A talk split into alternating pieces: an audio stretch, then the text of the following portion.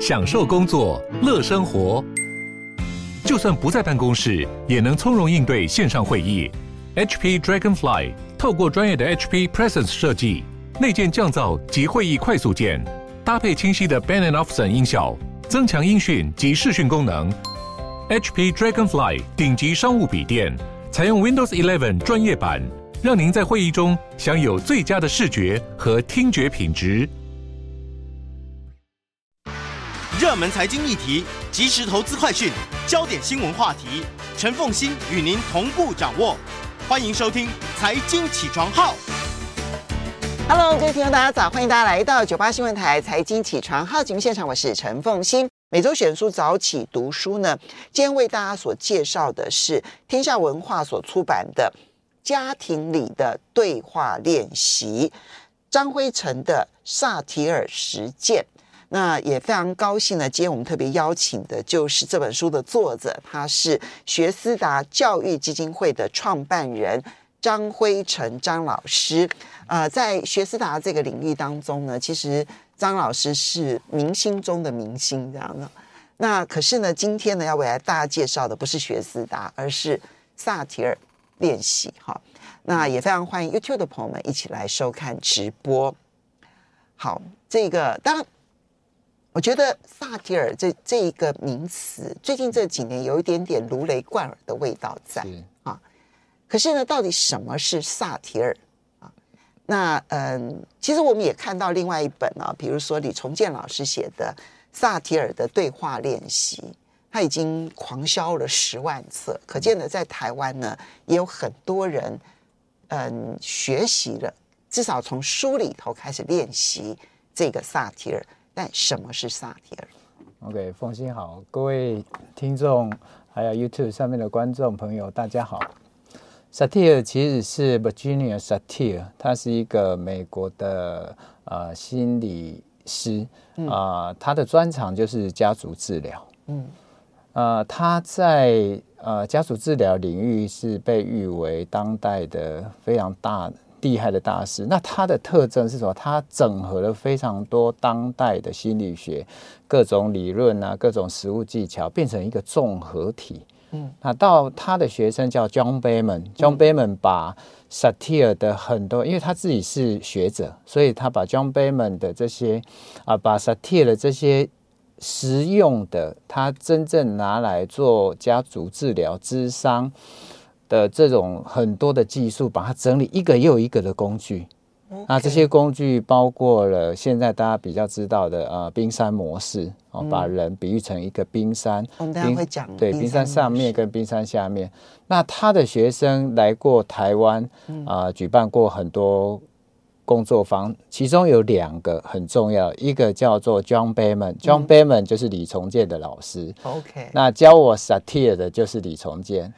哎，可是很有意思哈、哦，萨提尔这个学派在心理学其实非常冷门。嗯，哦，你看很有名的，大家都知道阿德勒啦，哈，弗洛伊德啦，荣格啦，这些都是大派的哈、哦。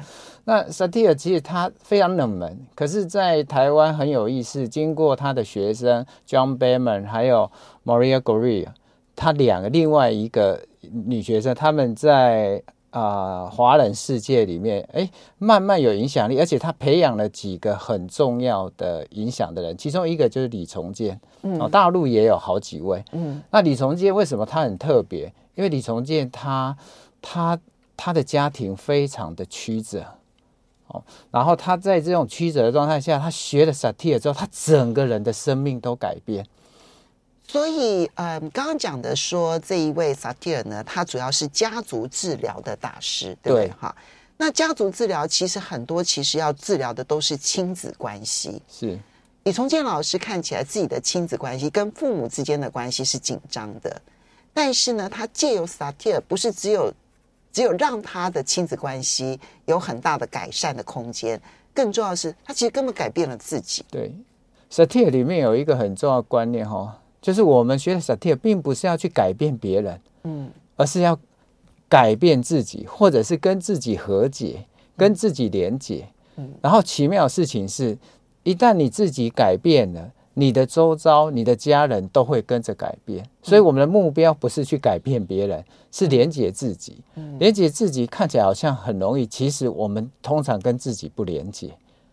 这个历程大概我从重建的身上，我我学重建分享萨提尔给我的时候，他不是跟我讲任何道理，而是很奇妙。我们第一次是通过对话。我经常在讲，我们第一次碰面，我们第一次碰面是我们两个人一起去南京演讲。然后那时候我我已经开始推学思打，表面起来看起来意气风发，但是我其实内在是从小到大的这种自卑感。嗯，可是自大是我的保护色，我要通过外显的自大来虚张声势，觉得自己很棒很了不起。但是我我其实关起门来，我知道我自己很脆弱，我很软弱，而且我很胆怯，我也我也没有自信。嗯哦，外面的那个是装啊，只有你你自己关起门，你才会知道自己的状态。嗯，所以我那时候我不太喜欢去跟人家连接，我也不善于跟陌生人讲话，所以我就一直祈祷不要遇到李重建。结果我才 check 个会特别觉得？因为因为我我我不想要认识新的人。哦，对我来讲那是一种压力，因为我没自信嘛。嗯，那我就干脆打岔啊，这也是我的生命的姿态之一。所以回过头来，李重建就。叫我说：“哎，请问 是威晨老师？”我转头一看是李崇建，心里面觉得好衰哦。然后我要装得很客气说：“哎，其实崇建老师，我很高兴认识你。”不一致，就我的内在跟我的外显行为是不一致。哎，结果听崇建讲话的时候，他很特别，他的声音很低沉。然后又很温暖，又很平和，跟我认识的所有人都不一样。嗯，哎，我我就听起来，我那时候还跟他说：“哎，首先老师不不好意思，我等一下要去那个机场的贵宾室，我有信用卡的优惠哈。”我就是不想要跟他讲话。哎，结果他他也很很接纳，结果我们就聊聊聊，哎，聊聊聊聊，哎，我觉得他越来越有趣，他就讲他的身世，哦，他身世真的太曲折，那大学还要考五次。我那时候心里面想说：“哇，你这个学校。”我都不用念书，我就可以考得上了。我心里面想，但没有讲出来。你看，这就是我自大的性格。哎，结果呢，他就讲起了他的身世，他的妈妈哦，最后怎么样跟他同性的友人，为了他同性的友人，然后就抛弃了他们的家庭，抛弃他的父亲，还有他兄弟姐妹四个人。嗯，然后我我就说，哇，怎么会有这么曲折的家庭？可是那时候，我一方面又觉得他很曲折，一方面又。好胜心又起来了，我说哇，要来比家庭惨是吗？那我就讲一下我的家庭。我爸是老兵嘛，我妈妈心智年龄只有六岁，然后我在这一种每天吵架的家庭里面，我其实很不快乐。然后讲讲讲讲讲，然后以前我们妈妈怎么被欺负？欺负的原因是她跟人家吵架嘛，哈。然后那一种怎么样怎么样？然后我那时候心里面有一个想法，就是我要赢过她。你知道吗？这就是人生常常出现的一种状态，对不对？对，就是即便在，就好像对方有一个什么经历，我一定要讲一个我类似的经历，表示说我也有。事实上，你根本不急不既既不想要分享自己，然后呢，也无心要去听对方。对，那重点来，如果我我讲这个，我后来讲到后面，我就跟他讲说：“从建，你看。”我在外面的人的面前是这么的自信，好像很自大。其实我的内心非常非常的脆弱。你知道，你第一次见面就对，因为他非常非常温暖。然后我最后讲完之后，一般我跟你讲，你你也不会讲什么。但你重新讲了一句话，我到现在印象都好深刻。六年前，他说：“辉成，像我们在这种家庭长大的小孩，我们都很容易变成这样。”哎呀，我那时候四十岁。我从小到大没有一个人跟我讲过这么温暖的话。那时候有一种很特殊的东西流到我的心灵最深处，我不知道什么东西。可是我后来学萨提尔，我就我后来会学萨提尔，不是因为萨提尔书写的多好。我那时候把萨提尔书全部买回来看，得到一个结论：不过尔尔。因为那些都是道理，嗯，那些都是方法，嗯，可是你没感觉，嗯。李崇建让我有感觉。所以，他等于在你的身上利用对话的方式，让你感受到、体验到萨提尔。对，萨提尔里面最底层那个底层就是渴望，那个渴望里面有一个东西叫接纳。我生命中第一次感觉到被接纳。因此呢，你跟李崇建老师见面的第一次的经验，其实呢，他也没跟你说大道理。对，这就是。就他也没有跟你讲，我在跟你冰山对话哈。然后呢，冰山上面是什么？冰山下面是什么？然后呢，我如何去接触到你的感受，接触到你的观点，接触到你的期待，接触到你的渴望，他都没有这样讲。对，他其实就是借由一个让你从非语言的一种肢体的互动、眼神、语调，然后到他。好奇的问你的问题，以及他分享他自己的感受，让你感到了被接纳的对话。对，这是他上半段啊，下半段他还我还讲了，他讲说他怎么学的萨提尔，然后怎么改变他，改变他的家庭，他他的改变真的太大。你看他已经很久没有跟他妈妈联系，然后他学的萨提尔，他决定要改变自己，他。第一次好像十多年没有跟他妈妈联系，打电话给他妈妈，他妈妈在另外一头哭，他在这一头哭，嗯、然后他妈妈说：“我为了要弥补这种过错，我还去帮人家洗大体、洗赎罪。嗯”哎呀，我我听了我我就很感动，所以他说我学了萨提尔之后，我想要能够。分享给更多人，可是你那时候，我那时候又感动又有好好胜心，我跟我就说哦，要来比试吧，我要怎么样在十年内推广学思达，希望能够怎么样改变台湾的填鸭教育。嗯、然后那时候我就是一种好胜心，嘿，呃呃这样哈，结果你知道重建说什么？嗯，他说重建，他说灰尘，哎呀，我觉得我就是没有你这种热情，没有你这种行动力，我觉得你真的好棒。凤馨，你知道那个感觉是什么？他突然就把你的价值提升了。答对了，嗯，我那时候都本来要把它踩在脚底，可是我突然被腾空了，然后我、嗯、我就有一种很奇妙的感觉。那个感觉是什么？就是萨提尔里面底下最重要的价值感。嗯，你你要跟他争，可是他没有要跟你争。嗯，他要跟你连接，他不是要跟你对抗。我我的应对姿态是要跟人家对抗。我其实他赢过别人，其实本质就是要把他踩在脚底下。嗯，可他没有，他通过一个很温暖的力量过来，他就可以跟你连接。所以我我学萨提尔并不是从书上学，是从跟重建的对话里面得到那种价值感，得到被接纳的感觉。所以呢，萨提尔的理论呢，或许很容易。其实你看。几遍你就很清楚的知道那个冰山理论，但是呢，真正困难的是落实的对话。我们休息一下，马上回来。欢迎大家回到九八新闻台财经起床号节目现场，我是陈凤欣。每周选书早起读书，为大家介绍的是亲子天下出版的《家庭里的对话练习》，张辉成的萨提尔实践。在我们现场的就是学思达教育基金会的创办人张辉成张老师。刚刚呢，张老师提到了萨提尔啊，他其实是美国的一位心理的嗯这个大师啊，他在嗯做对于家庭治疗这件事情，其实他被公认功力是最强的，而他运用的其实就是一种对话、对话、对话再对话。嗯，后来他的学生呢，帮他整理成为理论啊，John Beckman 把它整理成了理论，然后推广出来。可是刚刚其实我很好奇一件事情。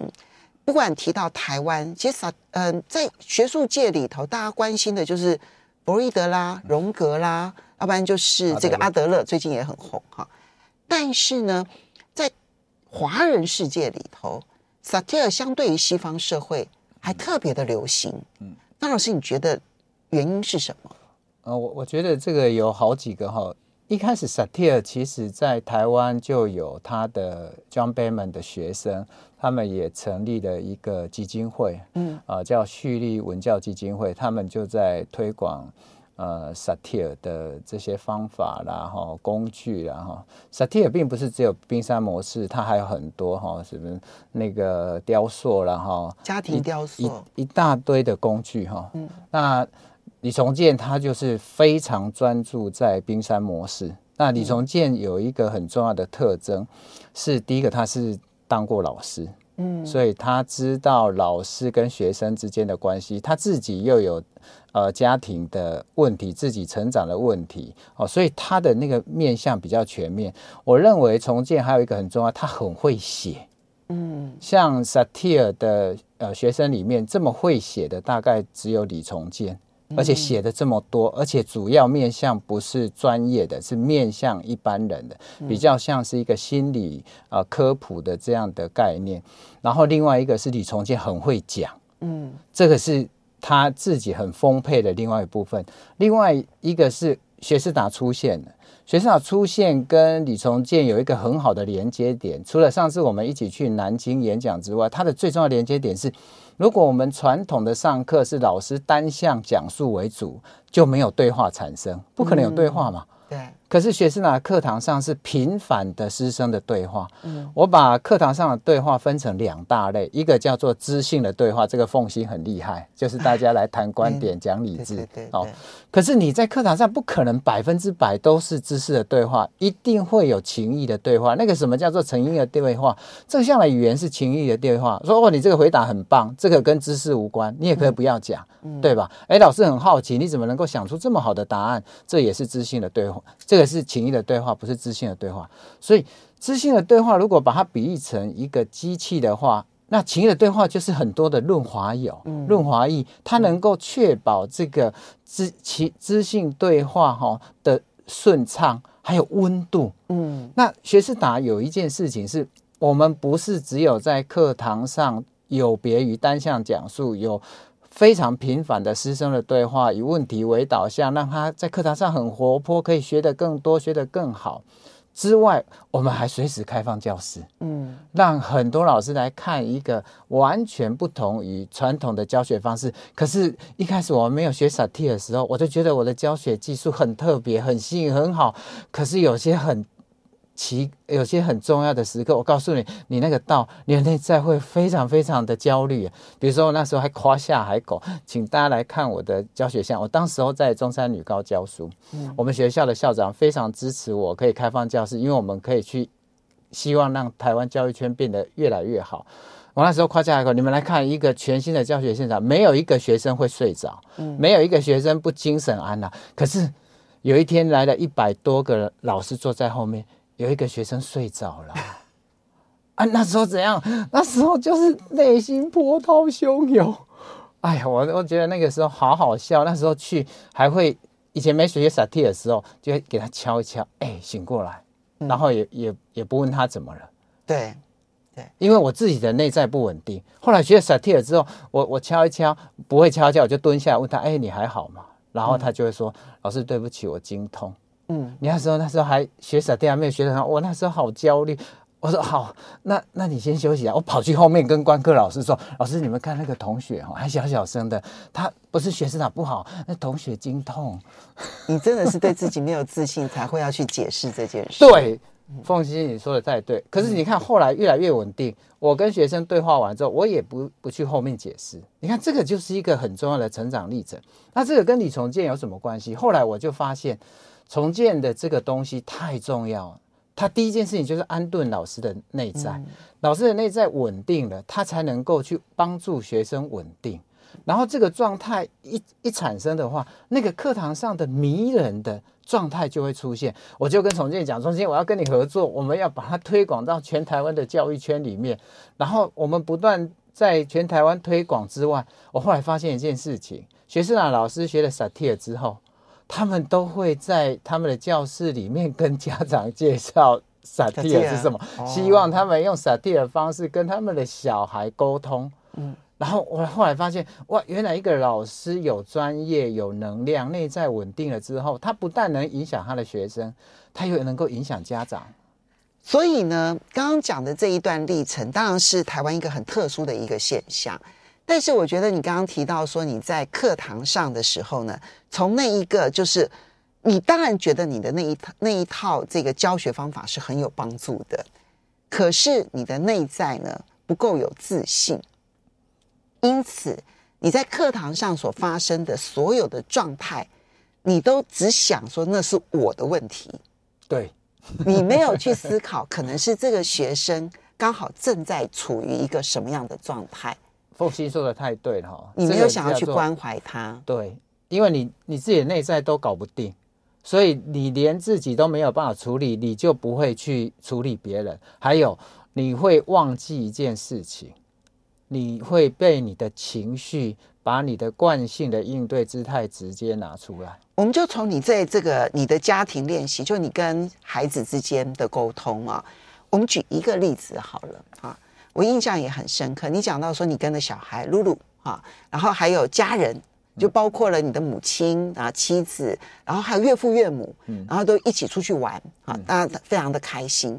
然后呢，你就。倒倒茶啦，这样。你刚刚有提到说，你的母亲其实天生她的她的这个智能大概就只有六七七八岁而已啊，所以她大概就是跟小孩子一样。那端了一杯热茶，其实你已经很加了温水在里头，所以它其实不烫哈。结果呢，你给你妈妈，你妈妈呢就就觉得它烫，然后不想喝，就把它推开，就一不小心这一推洒到了你的小孩身上。然后大家就很紧张，因为以为那是热水，是不是烫伤了小孩？那大家的那个紧张，然后焦虑，就使得你母亲觉得她被责怪了。嗯，而你的小孩觉得奶奶是故意的。嗯，这个时候，我们一般都会劝小孩说：“奶奶不是故意的啦，你不要生气啦。”这样子。嗯，可是这时候你要怎么去处理露露？佛西，我我先回到这个哈，这个以前发生过类似，就是萨提尔之前跟萨提尔之后，萨提尔之前我没有写，那真的很惨。第一个张小类似的情况，张小璐在生气，然后我妈一开始还会说：“哎呀，我不是故意啊！”但是她还是一直气啊，我就会叫他不要气，然后他还是一直生气，我妈就生气了、嗯、啊，麦克气特，麦克气特啊，嗯，结果我也生气了，我太太也生气了。全家都生气了，最后真的没去玩。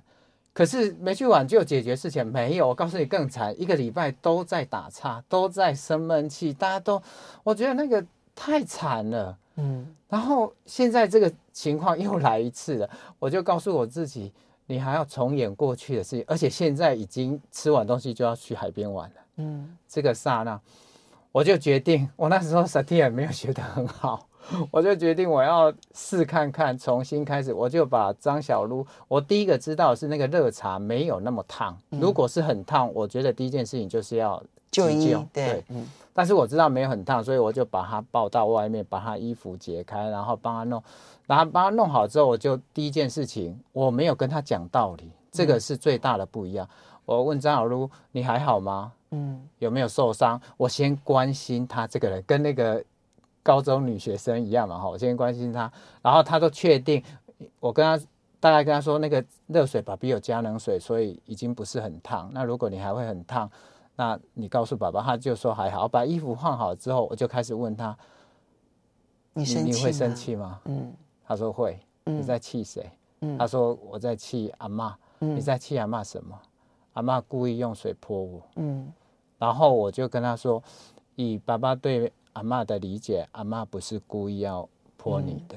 那你希望阿妈做什么吗？嗯，他也没讲话。嗯，然后他就说：“我希望阿妈不要跟我们去玩。”嗯，哇，这时候我就愣住了哈。其实这个就是他生气的话嘛。我就问他说：“阿嬷不去玩，你心里会比较开心吗？”嗯嗯。那我就跟他说：“可是阿嬷会不开心，爸比也会不开心，嗯、那怎么办？”那他也不知道怎么办，这个就是我要问他期待是什么，然后我就突然想到说，那爸比帮你去问阿嬷是不是故意的？如果阿嬷不是故意的，阿嬷来跟你道歉好不好？然后他就说好。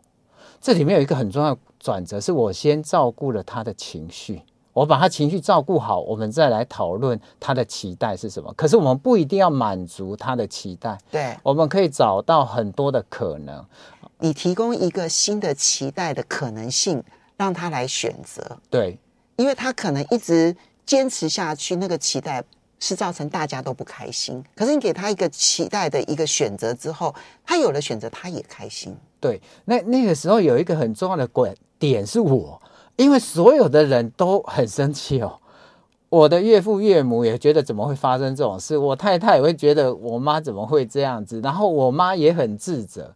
可是我妈一自责，她最后会会变成情绪爆发的时候，会会很辛苦。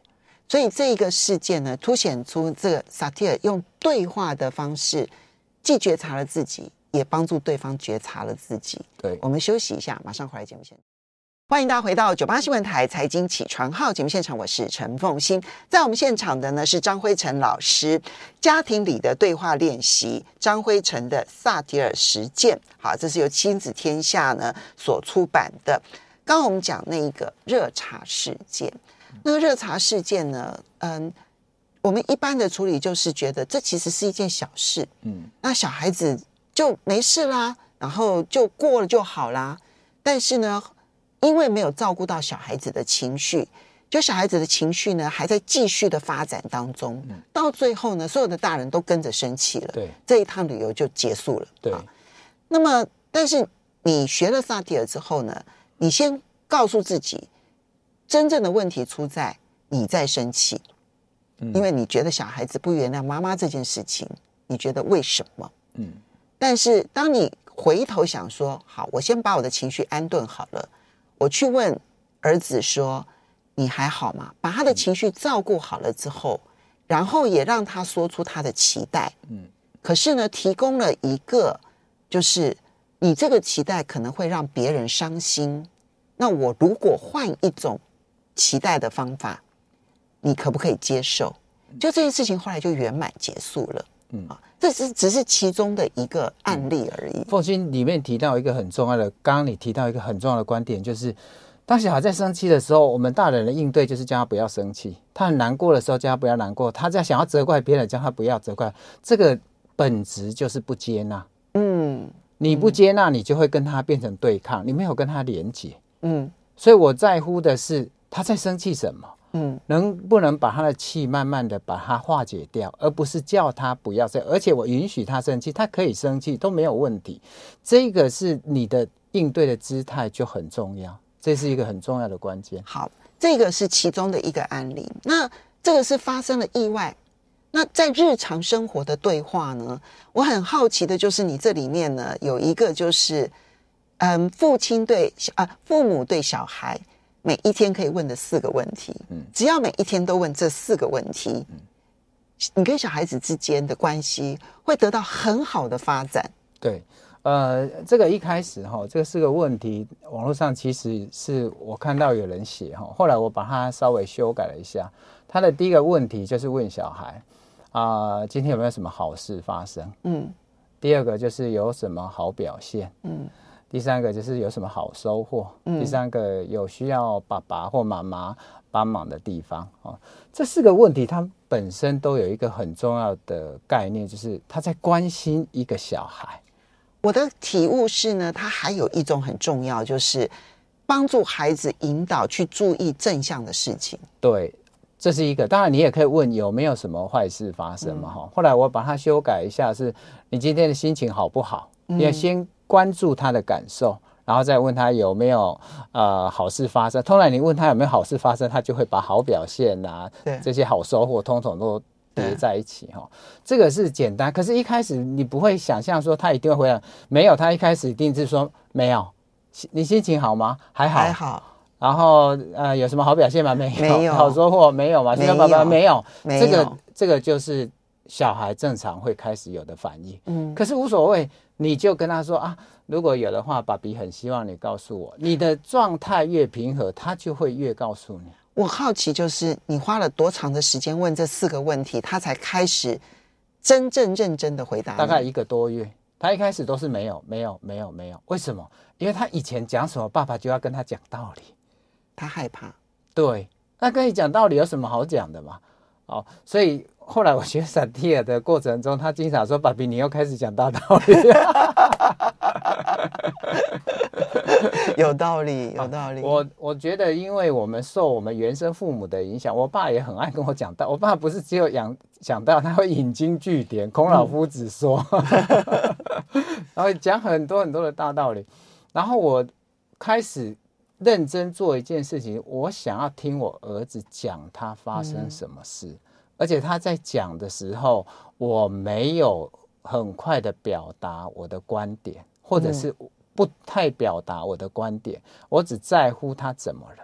然后我知道一些呃简单的萨提尔对话技术之后，我就开始练习练习练习。哎，我觉得越练习越久，我们之间的连接就变得越来越好。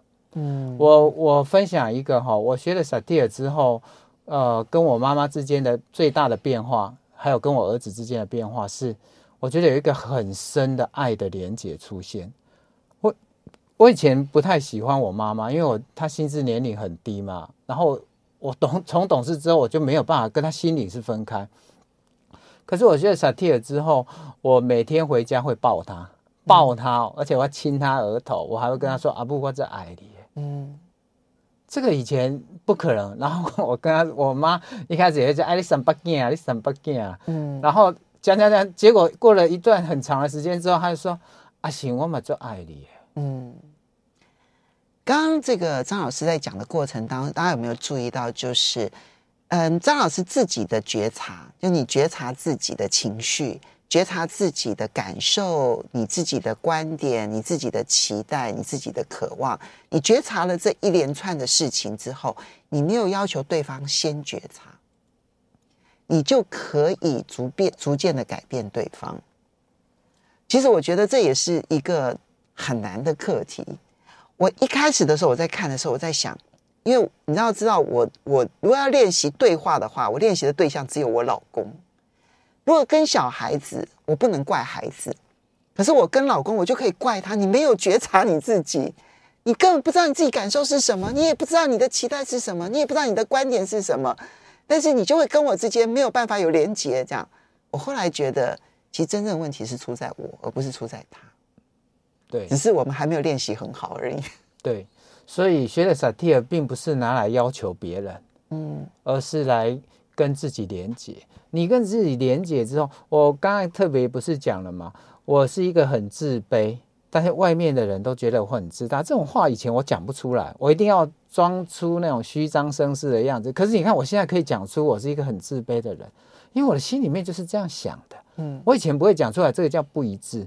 我现在慢慢可以把自己的想法，我也我觉得学萨提尔最重要的事就是跟我自己和解。我接纳自己的不足，我接纳自己的脆弱，嗯、我接纳自己的自卑，我接纳我的家庭，我接纳我的父母。以前我不接纳的，我为什么要有这样的妈妈？我为什么有这样的爸爸？我为什么要生在这种家庭？我为什么会这样的长相？嗯，我所有东西都不接纳，所以我自己就跟自己内在一直在对抗。可是我学了萨提尔之后，我做了一个好大的转变，我完整的接纳张辉成这个东西，这个人，他所有的东西。我心疼他，我也爱他。我以前不爱我自己啦，嗯、我不爱我自己，我怎么去爱别人？我就只能讨好别人。所以你刚刚讲到，你跟小孩其实要建立对话，你花了一个多月的时间，每天问他四个问题。然后这四个问题，他刚开始的时候都是敷衍你的态度，因为那是他的生存之道。对他来讲，我只要好好的回答爸爸，爸爸就要来跟我说教了。对我，所以与其要迎接一个说教的这个未来，我干脆就先敷衍你，一直到他感受到那个诚恳，然后 maybe 哪一天他就真的很想要说话，他就真的说，说了之后没有一个说教的爸爸，他就改变了他的惯性了。这个花了一个多月的时间。对，那我自己还有一个很深刻的感受是，我会连问问题都不知道怎么问了，因为呢，在问问题的时候，你要避免自己的说教。这个问问题其实也是一门很大的学问。我因为时间的关系，我实在没有办法好好的来讲 要如何的启动问问题。但无论如何，我有一个很深的感受。第一个就是。你必须要核对跟对方的观点，嗯，你要有这一个容量去核对对方的观点跟你不一样，嗯，你要核对双方的期待可能是不一样，然后呢，你必须要对对方有好奇，然后同时对方有好的表现，你还要有正向的好奇，对，这几件事情如果都能够做得到的话，我想至少亲子关系还不敢讲其他，至少亲子关系会有很大的改善。时间的关系啊，非常谢谢张辉晨老师带来的家庭里的对话练习，大家都可以来练习一下哦。谢谢张老师。